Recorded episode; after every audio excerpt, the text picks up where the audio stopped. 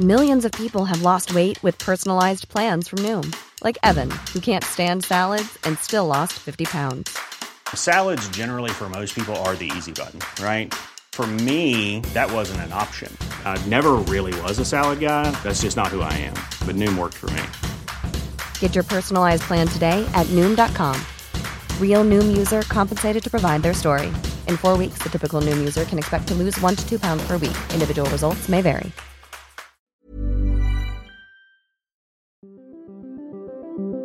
Qu'est-ce que j'ai dit à, à Elon Musk? Vous voulez venir en Europe? On va avoir des règles et les voilà. Il faut que nous ayons un cloud souverain. La tactique TikTok, opacité, addiction et ombre chinoise. Est-ce qu'on est en train de vivre une révolution? Moi, ce que je dis, c'est que la révolution a déjà eu. L'IA est déjà là, elle est déjà omniprésente absolument partout, et le monde ne s'est pas effondré. Signaux faibles, le podcast de siècle digital qui décode l'actualité du numérique.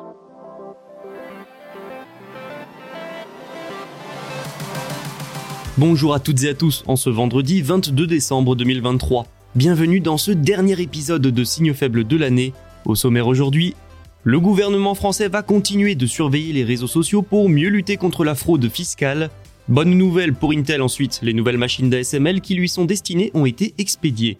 En Chine, Tencent est frappé de plein fouet par de nouvelles restrictions du gouvernement sur les jeux vidéo en ligne. Et nous terminerons par la 6G en Finlande, elle prend déjà forme.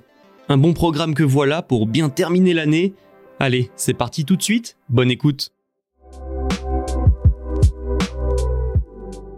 C'est une information du journal Le Monde. Bercy va continuer à lutter contre la fraude fiscale sur les plateformes de vente en ligne. Mais surtout, la surveillance s'étendrait sur les réseaux sociaux. Depuis 2021, une expérimentation permet au ministère de l'économie de récupérer en masse des données en ligne pour détecter plusieurs formes de fraude. Le projet de loi de finances pour 2024 la prolonge pour deux ans et l'élargit. Le Monde explique s'être procuré le bilan définitif de l'expérimentation. Alors, quels sont les premiers résultats? Déjà, parmi les cibles du fisc se trouve par exemple une entreprise censée être clôturée sur le papier, mais qui poursuit quand même son activité, donc dans le dos de l'administration. C'est aussi le cas des professionnels qui ne déclarent pas leur société auprès du fisc. Pour ce qui est des douanes, elles se sont surtout penchées sur la vente de tabac et d'armes à feu. Les réseaux sociaux n'étaient pas concernés dans un premier temps à cause des réserves émises par la CNIL et le Conseil constitutionnel. Ce sont des plateformes comme Le Bon Coin qui ont par conséquent été surveillées. La première récolte de données menée par le fisc en 2021 a permis de récolter 13 227 annonces. Plomberie, prestations de coiffure, location et vente de voitures et même location meublée ont rapidement été dans le viseur de l'administration. En tout, au mois de juin 2023, 17 collectes avaient été organisées par la DGFIP et les douanes. Dès qu'une annonce était récoltée, les données les plus intéressantes étaient extraites et classées. On parle ici de tout ce qui touche à l'identification du professionnel, comme des coordonnées téléphoniques ou un numéro sirène. L'État peut ensuite demander des compléments d'information aux fournisseurs d'accès à Internet et aux plateformes elles-mêmes. Si un dossier est suspect, une enquête et un contrôle fiscal peuvent alors être décidés. Pour ce qui est des résultats en eux-mêmes, eh bien, ils ne sont pas incroyables. Hein. Sur plus d'un million d'annonces étudiées par la DGFIP depuis 2021, 160 dossiers d'activités suspectes seulement ont été repérés et 17 contrôles fiscaux ont été lancés. C'est tout. Pire, au 1er juillet 2023, seuls deux de ces contrôles fiscaux avaient été clôturés pour un montant total de 68 000 euros. On est donc loin des millions d'euros de manque à gagner. Mais ce sont des chiffres provisoires, toutes les enquêtes ne sont pas terminées. Idem pour la douane. Mais en attendant, l'expérimentation a déjà coûté plus de 1,4 million d'euros. Pas de quoi décourager l'administration qui estime que ces premiers résultats justifient pleinement l'intérêt de l'expérimentation. Surtout que Bercy va pouvoir aller beaucoup plus loin, je vous le disais avant. Le fisc et la douane auraient convaincu les législateurs d'autoriser la création de profils sur les réseaux sociaux indispensables pour réellement y faire des recherches. Reste à voir comment les autorités s'en sortiront sur ces plateformes où règne souvent le chaos et où les informations fausses circulent de plus en plus. Les sourires doivent être au rendez-vous chez Intel. ASML a annoncé avoir commencé l'expédition des pièces importantes de la première de sa nouvelle génération de machines de fabrication de puces destinées à Intel. Ce système est ce qui se fait de mieux pour fabriquer des semi-conducteurs. Il est à ultraviolet extrême. Cette technologie est donc capitale pour les deux sociétés. Pour ASML, l'enjeu c'est de maintenir sa place de leader dans ce segment du marché, alors que la concurrence s'accroît. Pour Intel, les enjeux sont tout aussi importants. Il s'agit pour le géant américain de revenir sur le devant de la scène des puces, de remonter la pente après des années et des années de dégringolade économique, de mauvais résultats. Le PDG d'Intel, Pat Gelsinger, a promis que son entreprise obtiendrait la première de ces nouvelles machines, un symbole important pour montrer qu'Intel est sur le retour. L'entreprise prévoit de commencer la production de ces appareils en 2025 dans l'Oregon. Rappelons que ASML est aussi le premier fabricant mondial de systèmes de lithographie, le seul producteur de machines de lithographie ultraviolette extrême au monde. Des machines utilisées par les plus grandes entreprises telles que TSMC, Samsung et donc Intel. Sans elles, pas de puce à la pointe de la technologie. Ce premier modèle livré à Intel, appelé TwinScan, devrait coûter environ 250 millions d'euros selon les analystes d'Odo BHF. La deuxième génération de la machine EUV aura normalement une productivité plus élevée et un prix plus élevé, 350 millions d'euros. À titre de comparaison, ASML facture environ 180 millions pour ses machines haut de gamme actuelles. L'investissement est lourd, conséquent, ce qui ne fait que renforcer les enjeux pour Intel qui n'a plus le droit à l'erreur alors que sa nouvelle puce pour IA, la Gaudi 3, vient d'être annoncée en grande pompe.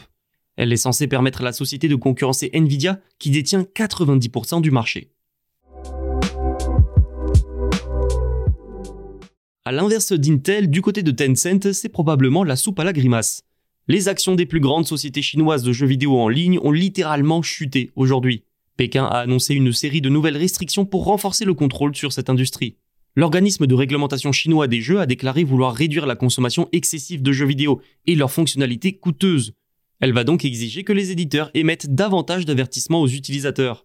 Tencent, la plus grande entreprise chinoise du secteur, était en passe de connaître sa plus forte baisse en bourse sur une journée. Même chose pour son rival NetEase.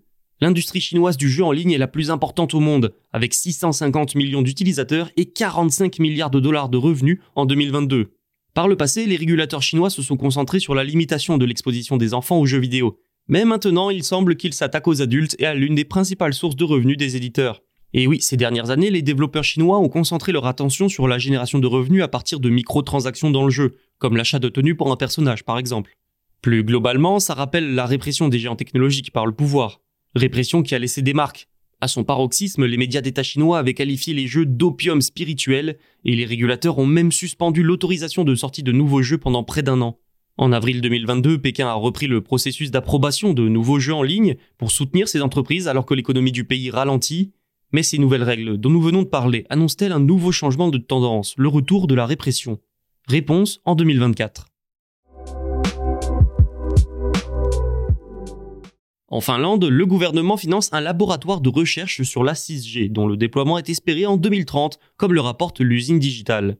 Une fierté pour ce laboratoire appelé 6G Flagship. Son directeur a expliqué aux médias que son pays a commencé à travailler sur la 6G il y a 5 ans avant même les États-Unis, et c'est vrai que le moins que l'on puisse dire, c'est que le pays du nord de l'Europe a su prendre de l'avance. L'Institut a été créé dès 2018, avant même les débuts de la 5G. Son budget est de 250 millions d'euros jusqu'en 2026 et il regroupe pas moins de 500 chercheurs. Ensemble, ils travaillent sur 400 projets. Après, même là-bas où de l'avance semble avoir été prise, les recherches sur la 6G restent des travaux essentiellement académiques permettant de présenter des visions, des possibilités. Le 6G Flagship a publié 13 travaux de ce type en 5 ans.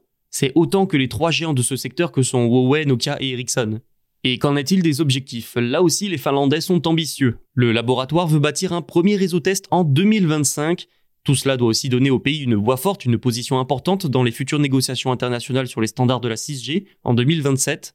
La problématique principale étant le spectre des fréquences de la 6G. En gros, pour vous résumer, soit des fréquences proches de celles de la 5G seront utilisées, Solution la plus simple, puisque ça veut dire réutiliser des infrastructures déjà existantes, soit de très hautes fréquences au-delà des 100 GHz seront utilisées.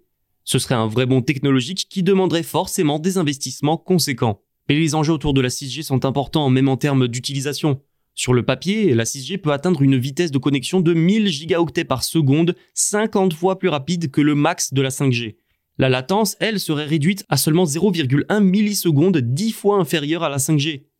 Maintenant, il est vrai que tout ça peut paraître prématuré. La 5G peine toujours à se faire une place. Consommateurs comme industriels ne l'adoptent pas en masse. Dès lors, est-il utile d'envisager le passage à la 6G pour déjà 2030 C'est déjà la fin de cet épisode. Merci pour votre fidélité tout au long de cette année 2023. N'oubliez pas de vous abonner pour ne manquer aucun signal faible en 2024. On se retrouve l'année prochaine et d'ici là, vous pouvez retrouver tous les podcasts de Siècle Digital sur siècledigital.fr et les plateformes de streaming. Bonne fête à vous.